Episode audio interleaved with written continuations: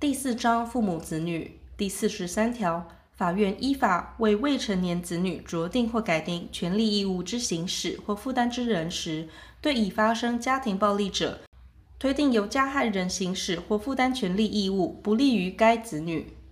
第四十四条，法院依法为未成年子女酌定或改定权利义务之行使或负担之人，或会面交往之裁判后，发生家庭暴力者，法院得依被害人未成年子女、直辖市、县市主管机关、社会福利机构及其他利害关系人之请求，为子女之最佳利益改定之。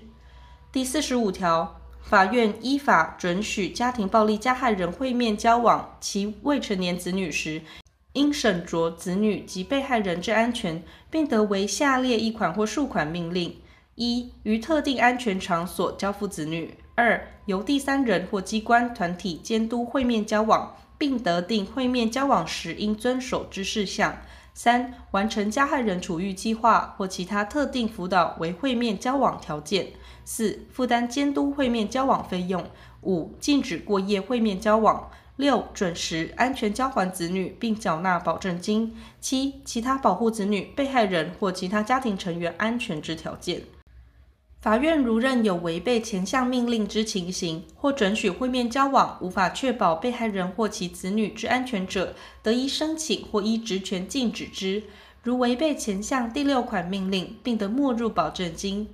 法院于必要时，得命有关机关或有关人员保密被害人或子女住居所。第四十六条，直辖市、县市主管机关应设未成年子女会面交往处所，或委托其他机关机构团体办理。前项处所应有受过家庭暴力安全及防治训练之人员，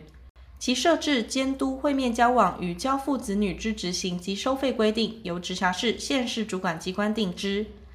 第四十七条，法院于诉讼或调解程序中，如认为有家庭暴力之情事时，不得进行和解或调解，但有下列情形之一者，不在此限。一、行和解或调解之人曾受家庭暴力防治之训练，并以确保被害人安全之方式进行和解或调解。二、准许被害人选定辅助人参与和解或调解。三、其他行和解或调解之人认为能使被害人免受加害人胁迫之程序。